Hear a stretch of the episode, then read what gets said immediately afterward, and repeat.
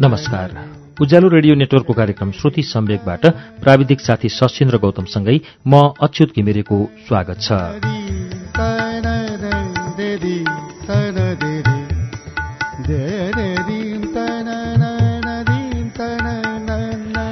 श्रुति सम्वेकको आजको श्रृङ्खलामा पनि हामी श्वेत भैरवी कथा संग्रह लिएर आइपुगेका छौं। गएको साता हामीले विश्वेश्वर प्रसाद कोरेलाको कथा संग्रह श्वेत भैरवीभित्र संग्रहित कथा सान्नानीको वाचन गरिरहेका थियौं र समय अभावका कारण त्यो कथालाई अधुरै छोडेका थियौं। आजको श्रुति सम्वेकमा विश्वेश्वर प्रसाद कोरेलाको श्वेत भैरवी कथा संग्रहभित्र संग्रहित कथा सान्नानीको बाँकी अंश अब वाचन हुन्छ।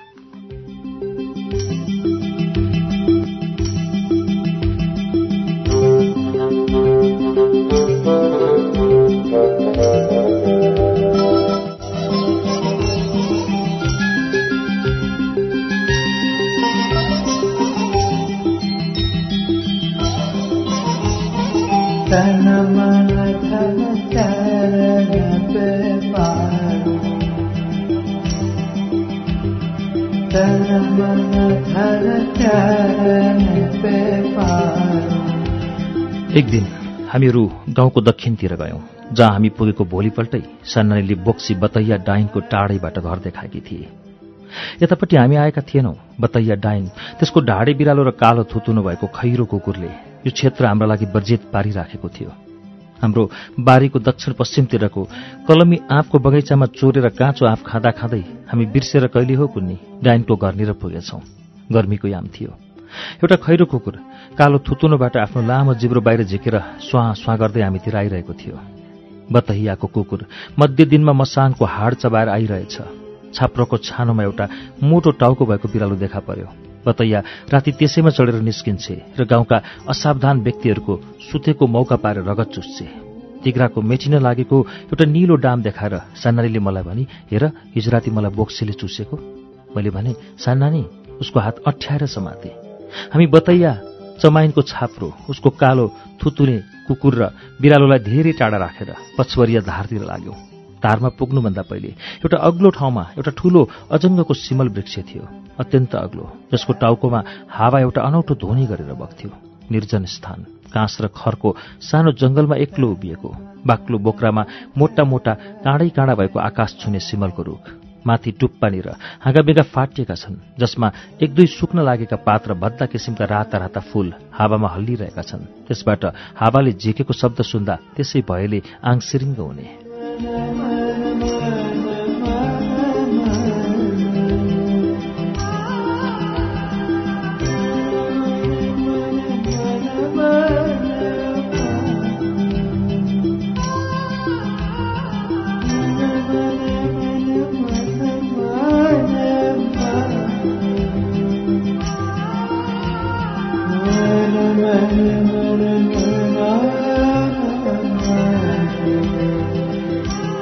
सानानीले भने यसमा एउटा भयङ्कर प्रेत बस्छ।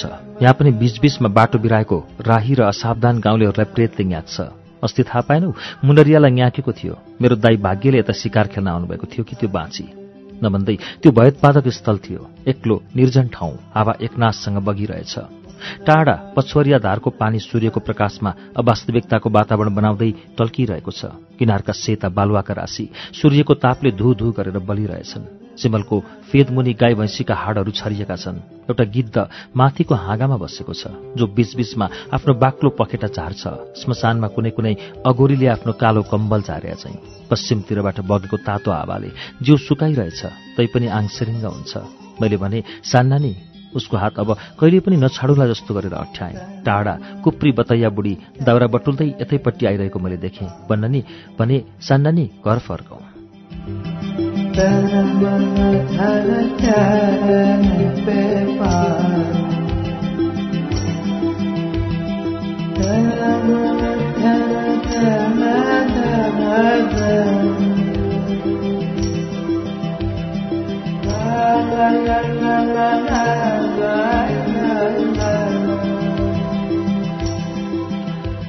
दिन बडो भएको दिन थियो मेरा लागि।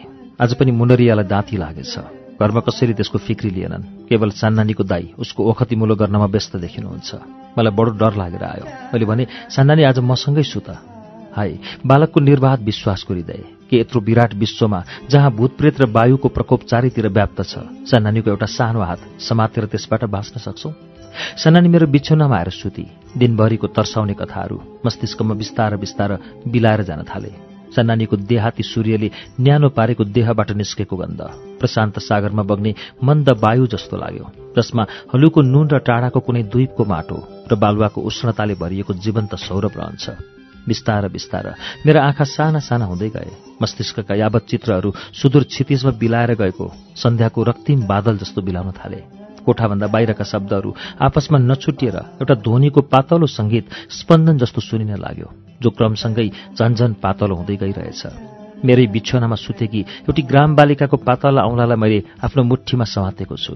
त्यसको शरीरबाट आएको न्यानो र गन्धले मलाई अलौकिक सुख र विश्रामको बोध गराइरहेको छ। म अर्कै अर्कै लोकमा गइरहेछु। मधुरो सङ्गीत नुनिलो गन्ध माटोको उष्णता बालिकाको साना औला कता कता म बुसुक्क निधाएछु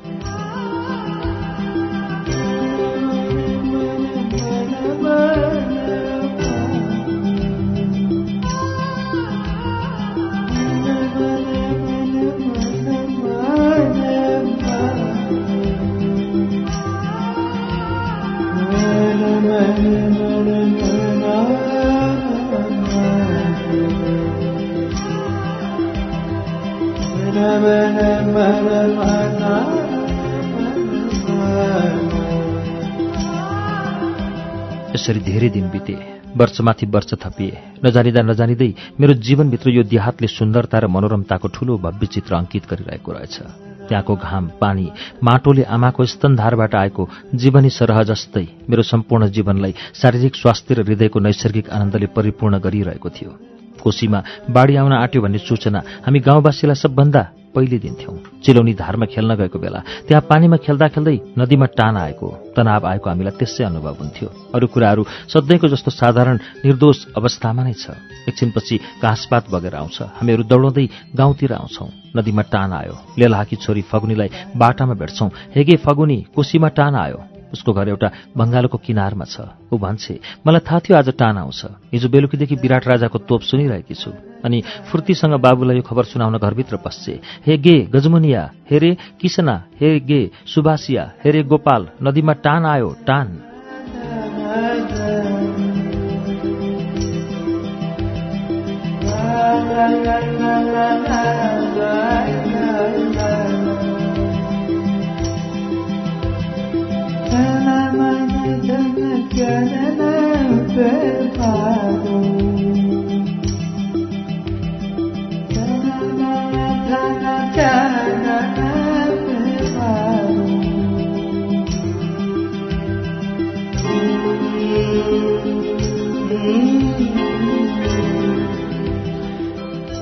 गाउँमा हल्ली खल्ली हुन्छ हामीहरू कोशीको यो सम्वादका वाहकहरू आँगनमा खेल्न थाल्छौं। राजाको जस्तो छाती फुलाएर कोशीमा बाढी आयो चल गे चल। भोलिपल्ट हाम्रा आँखा अर्को विश्वमा उग्रिन्छन्। कोशी प्लावित विश्वमा। कत्रो चपलता कत्रो आतुरी कोशी नदीलाई कत्रो उद्विग्नता उसको तुफानको मदमत्त गतिमा रातभरिमा सारा दुनियाँलाई उसले ढाकिसकेकी छ। पानी हाहा गर्दै आकुल गतिले दक्षिणतिर धाइरहेछ। घाँसपात डलेका रुख मुडा सवेग भिइरहेका छन्। पानीका साथसाथ दक्षिणतिर हामीहरू लग्गी लिँदै साना डोगीमा यताउति चारिरहन्छौँ पानीमा रुच्छौँ पौडी खेल्छौँ र कहिले कहिले कुनै ओतमा बसेर कागजका नाउ बनाउँदै कोसीमा बगाउन थाल्छौँ। यात्रा प्रारम्भ गर्दा नगर्दै भुमरीमा पर्छन् भाँसिन्छन् डुब्छन् ती हाम्रा कागजका नाउ। एकछिन चुप्प लागेर यो विराट जलदृश्यलाई हेर्छौँ। चारैतिर बेगबान जल कहीँ बगैँचाहरू कहीँ गाउँका फुसका घरहरू कहीँ कहीँ बाँसका झ्याङहरू विराट प्लावनतामाथि टाउको उठाएका देखिन्छन्। त्यो विशाल पाकडको रुख अहिले चिलौनीको मध्य धारमा दृढतासँग उभिएको छ। पचवरिया धारमा सिमलको त्यो अल्गो रुख त्यसै दृढतासँग खडा छ। हामी हेरिरहेका छौं जलनिमग्न विश्वको अनन्त विराटता र त्यसमा हामीले बगाई बगाइरहेका कागजका पत्र तरणी जो अथाह जलराशिमा बासी बासी रहन्छन्।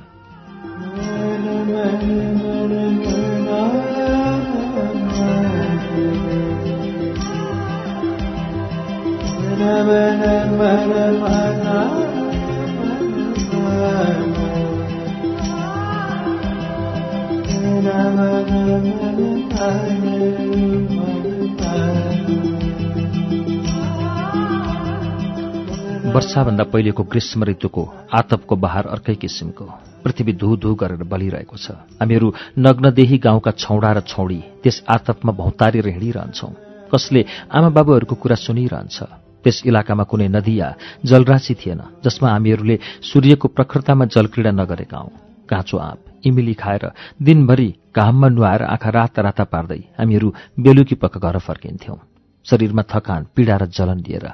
कहिले अचानकमा ज्वरोले पीडित हुन्थे सन्नानी दिनभरि मेरो नजिकै बसिरहन्थे र मेरो ज्वरोले टन्केको कञ्चटमा आफ्नो शीतल हात राखिदिन्थे।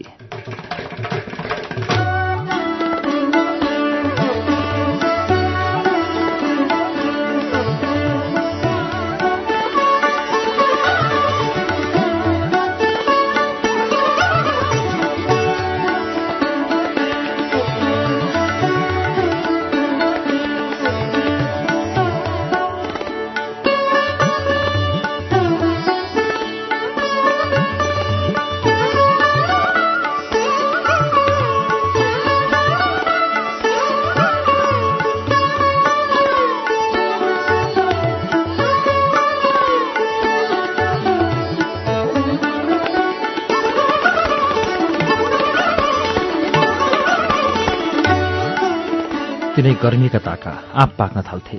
मचान बनाएर हामीहरू बगैँचाको रखवाली गर्थ्यौँ। मचानमा उत्तानो परेर सान्नानीसँग पल्टिएर नाना किसिमका कुरा गर्थ्यौँ। कुनै रुखबाट पाकेको आँप झर्थ्यो। हामी मचानबाट हाम फालेर कुद्दै जान्थ्यौँ। सान्नानी भन्थे यो तिम्रो भाग खाऊ। म भन्थे तिमी खाऊ तिम्रो भाग। होइन अर्को खसेको आँप मेरो भाग यो तिम्रो। यो विवादमा मैले कहिले पनि जित्न सकिनँ। यति दिनपछि यो कुरा सम्झिँदा म भन्छु हाय किन त्यस दिन आफ्नो सम्पूर्ण पौरुष झिकेर चान्नानीलाई मैले परास्त गरिनँ? हाय किन त्यस वर्षको पाकेको पहिलो आँप मैले उसलाई खुवाइन? जीवन के यस्तै पराजयहरूको पिरामिड हो? जसको शिखरमा म आज उभिएर अनुतापको उष्ण श्वास बारम्बार हृदयहीन आकाशतिर फ्याँकिरहेको छु। के उसको जीवन नि विजयको भ्रममा? के उसको जीवन धावित भइरहेको छ त अनवरत? म भन्न सक्दिनँ। म त जहिले पनि पराजित भइरहेँ। राम्रो आँप मैले नै खानु पर्थ्यो। दाग लागेका बिग्रेका आँप ऊ आफू खान्थे। दाग लागेको आँपलाई देखाएर ऊ भन्थे यो कोइलीले चुसेको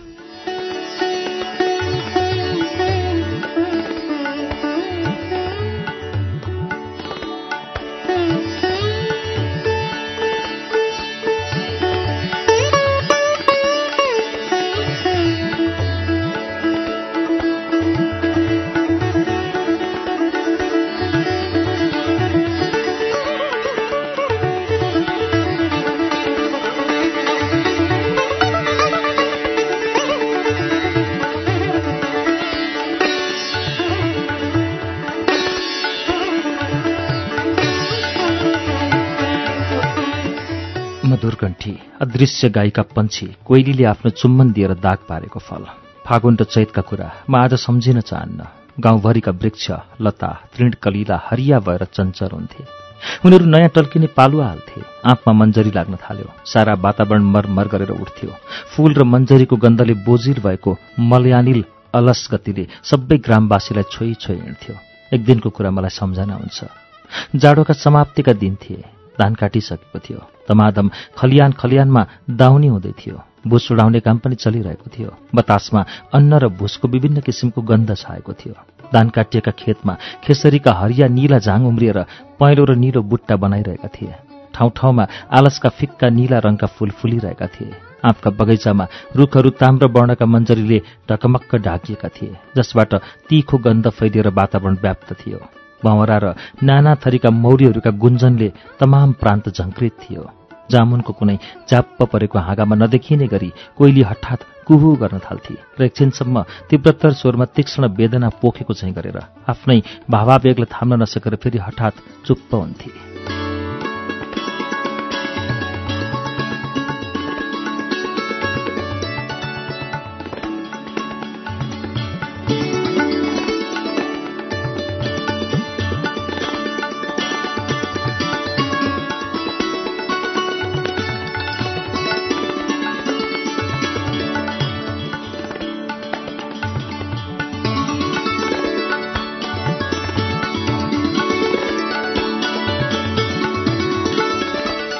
सान्नानी र म खलियानमा गएर दाउनीमा जोडिएका गोरुको पुच्छर निमट्दै दाउनी गर्न थाल्यौँ।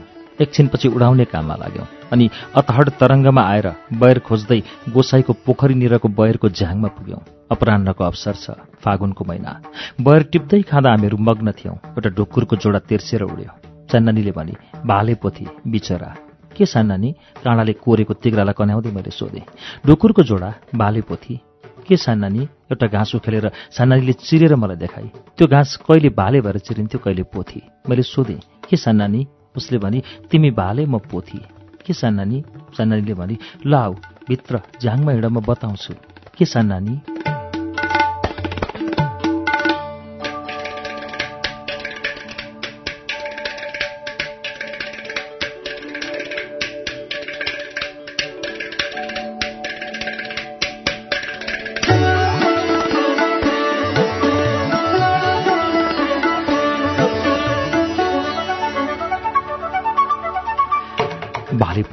रहस्य जीवनको आदिकालमा विश्व रचनाको प्रथम फागुन मासको प्रथम दिवसमा रचिएको बारम्बार नूतन पुरातन भइरहने रहस्य।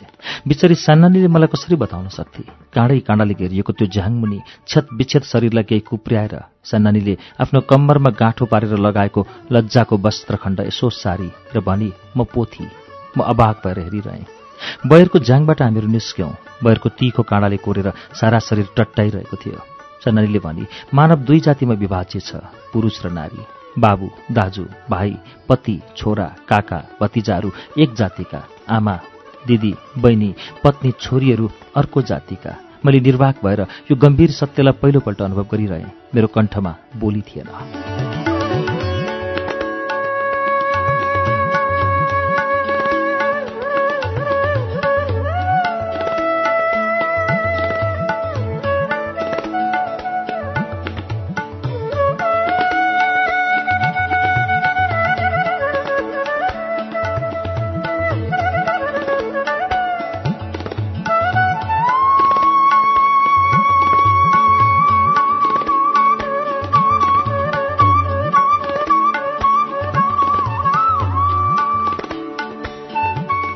हामीहरूको सामान्य गोसाई स्थान थियो। सन्नालीले भने हिँड गोसाईजीको दर्शन गरौँ। म नबोली हिँडिरहेँ। मन्दिरको अगाडि घुँडा टेकेर करबद्ध भएर सन्नानीले आँखा चिम्ली। मलाई पनि त्यसै गर्न भने। मैले पनि त्यसै गरेँ। तर मेरो ध्यान सान्नानीपट्टि थियो। उसको रुक्ष केस चिम्लेको आँखा नग्न देह उसको मुखमा हलुका चिल्लोपन मैले देखेँ। गालामा मध्यमा गुलाफी रङ बाक्लो ओठ स्निग्ध छाती पुष्ट जसमा स्तनाङ कुकुरको तीक्ष्ण आवाज कम्बर पातलो नाभि गहिरो तिग्रा र पिडुलाई केही गोलाइ धारण गर्न लागेको। बाबाजीसँग प्रसाद मागेर हामी घर फर्क्यौँ। एउटा साधारण घटनाले जीवनको अत्यन्त क्षुद्र अनुभवले एउटा स्वाभाविक ढङ्गबाट सुदृढ भएको मानव सम्बन्धलाई कत्रो झड्का दिन्छ। त्यस दिन मैले थाहा पाएँ।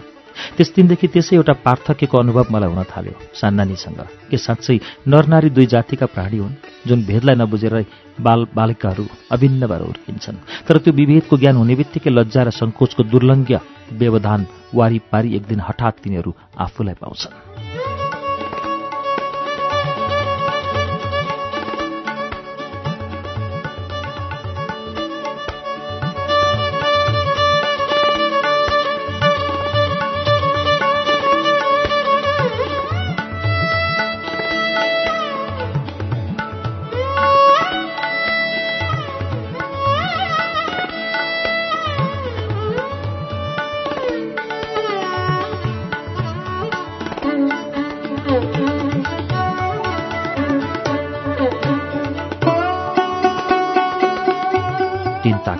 आँपको बगैँचालाई खुर्दा सानानीले मलाई मुनरियाको कुरा बताई जो एक दिन गाउँबाट बेपत्ता भए त्यसै दिनदेखि सानानीको दाईको पनि पत्तो लागेन नाना थरीका कुरा भए।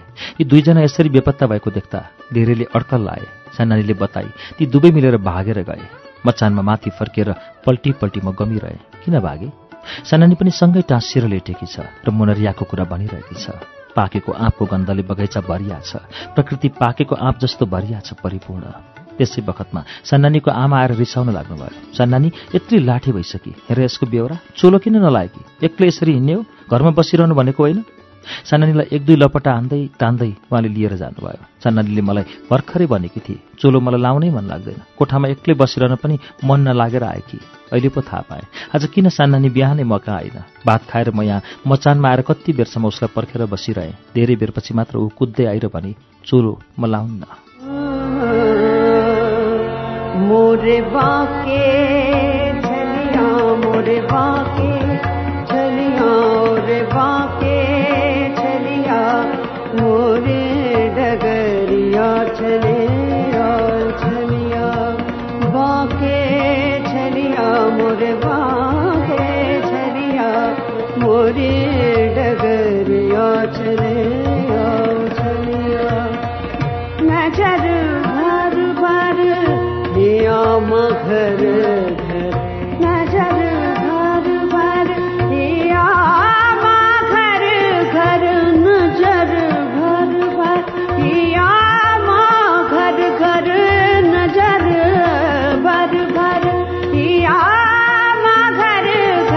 मोरे बाके रे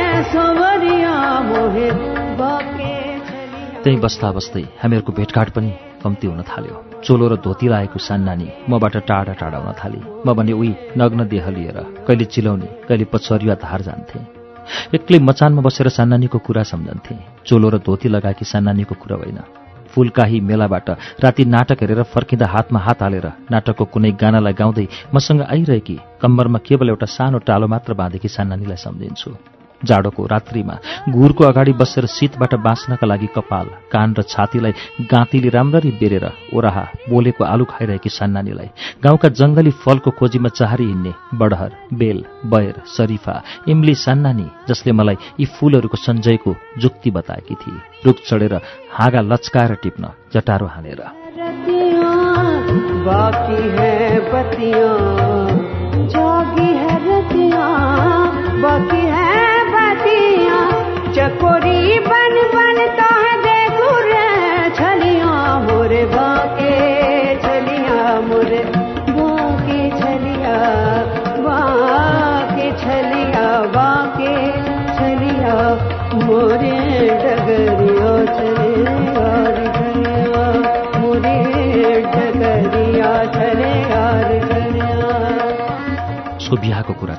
झन् ऊ टाढा भई रङ्गाएको धोती र चोलो लागेको म उसलाई देख्थेँ। ऊ आमाहरूसँग बसेर पात कास्थे पान्छा मुनि बसेर। अगेनामा दुध उमाल्थे दही जमाउँथे भण्डारको राखन धरन पनि गर्थे। मेरो व्रतबन्ध भयो। अब मेरो पनि काँसी जाने कुरा चल्यो। म पनि उहीँ पढ्ने रे। उसको ससुराली र मेरो काँसी। सयकडौँ कोषको पार्थक्य। पृथ्वीको एउटा कुनामा त्यो अर्को कुनामा म।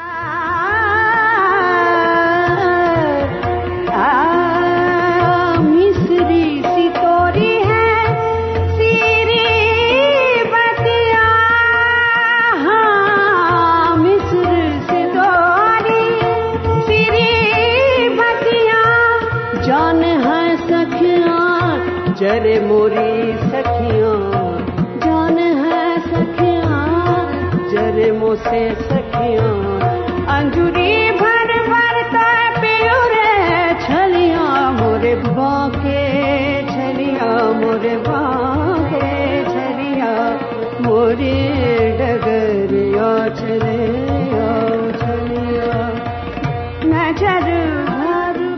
तीस वर्षपछि एउटा युग बितेपछि मैले सुने कि सान्नानी विराटनगर आएकी छ अरे दुलाहा र छोराछोरीका साथ। म गाउँलाई छाडेर काशी पढ्न जाँदा उसको बिहाको तर्खर भइरहेको थियो। उसको बिहाको लागि म बस्न सक्दिनँ थिएँ। विद्यालय खुलिसकेको थियो। म बिदा हुन उसको घरमा गएँ। त्यहाँ कसैलाई फुर्सद थिएन। भान्साघरको पछिल्लोतिरको बगैँचामा हाम्रो भेट भयो। मैले भने म बिदा हुन आएको। उसले ठुला ठुला आँखाले मलाई हेरिरहे। मलाई लाग्यो उसको आँखा सरस हुँदै आउन थाले। बुट्टे चोलो लगाएकी थिए उसले। कपाल कोरेकी थिए नबोलेर केवल निर्निमेष दृष्टिमा माथि गाडी रहे। म पनि त्यसै रसाउन आँटे जस्तो भएँ। बाढी मेरो पनि थामियो। हामीहरूले त्यसै एकछिन हेराहेर मात्रै गऱ्यौँ अनि म फर्किन थालेँ। उसले भनेको सुने मलाई नबिर्सिनु।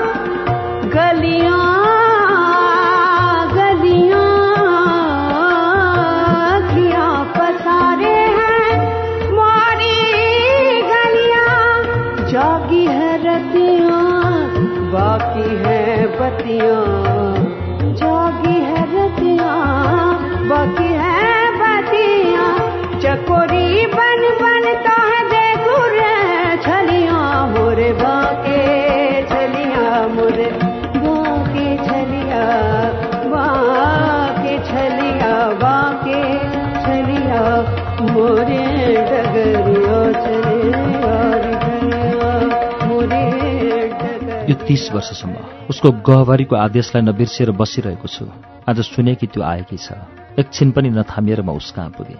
खोइ नानी एउटा कोठामा एउटा अर्धवयस्क पुरुष छ जो टिनको ठूलो बाकसबाट मालमत्ता झिक्नमा व्यस्त छ। त्यहीँनिर उभिएकी एउटी पूर्ण वयस्क नारी गाढा निलो रङको धोती लगाएकी र त्यस्तै रङको चोलो जसको माथिल्लो तुना उगारेर एउटा काखको बालकलाई स्तनपान गराइरहेकी छ। केटाकेटी उसको गोडानिर बसेर दुध चिउरा खाइरहेका छन्। झिङ्गा भन्किरहेका छन्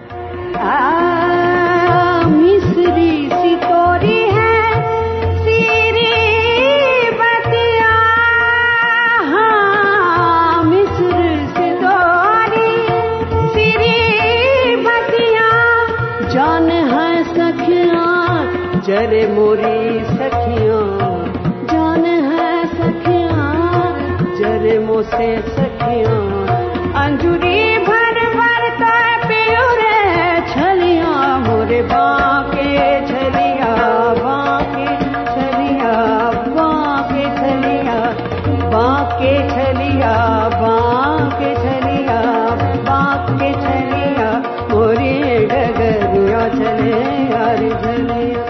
खोइ सान्नानी।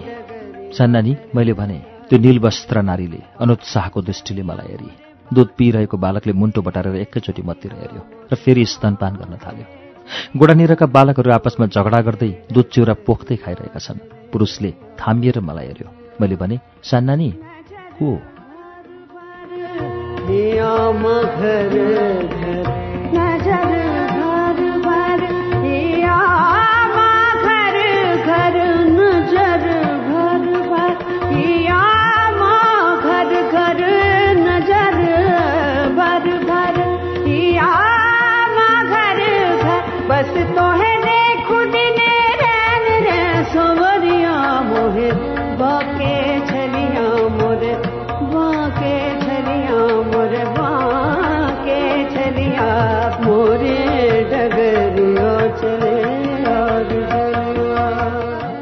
पुरुषले थामिएर मलाई हेऱ्यो। मैले भने सान्नानी को? ए चिनेर पनि जीवनको बोझले दबेकी। शिथिल भएकी नारीले केवल एउटा अनुत्साहको दृष्टिमा माथि फ्याँकिए तीस वर्षदेखि जोगाएर हृदयमा स्थापित गरेर राखेकी मेरी सान्नानीलाई यत्रो लामो जीवनयात्रा तय गरेकी प्रौढामा मैले पाइनँ।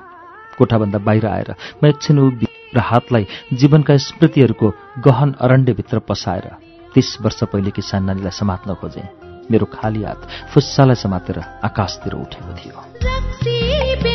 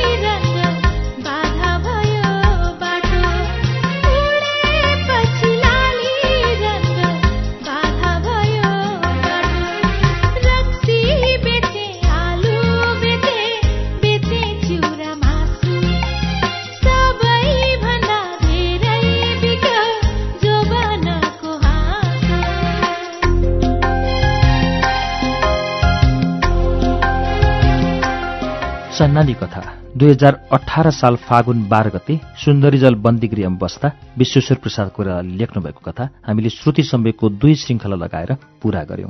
विश्वेश्वर प्रसाद कोइरालाको कथा संग्रह श्वेत भैरवीबाट आज हामीले सुनाएको कथाको शीर्षक सान्नानी हो। सान्नानी कथाको वाचन तपाईँलाई श्रुति सम्वेकमा कस्तो लाग्यो?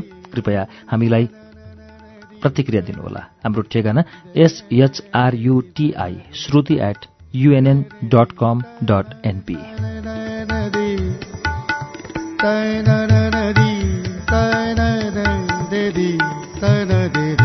हवस् त अर्को साता अर्को कुनै गद्दी लिएर आउनेछौँ। तबसम्मको लागि प्राविधिक साथी सशेन्द्र गौतम र म अच्युत घिमिरे विदा चाहन्छौ। नमस्कार शुभरात्रि।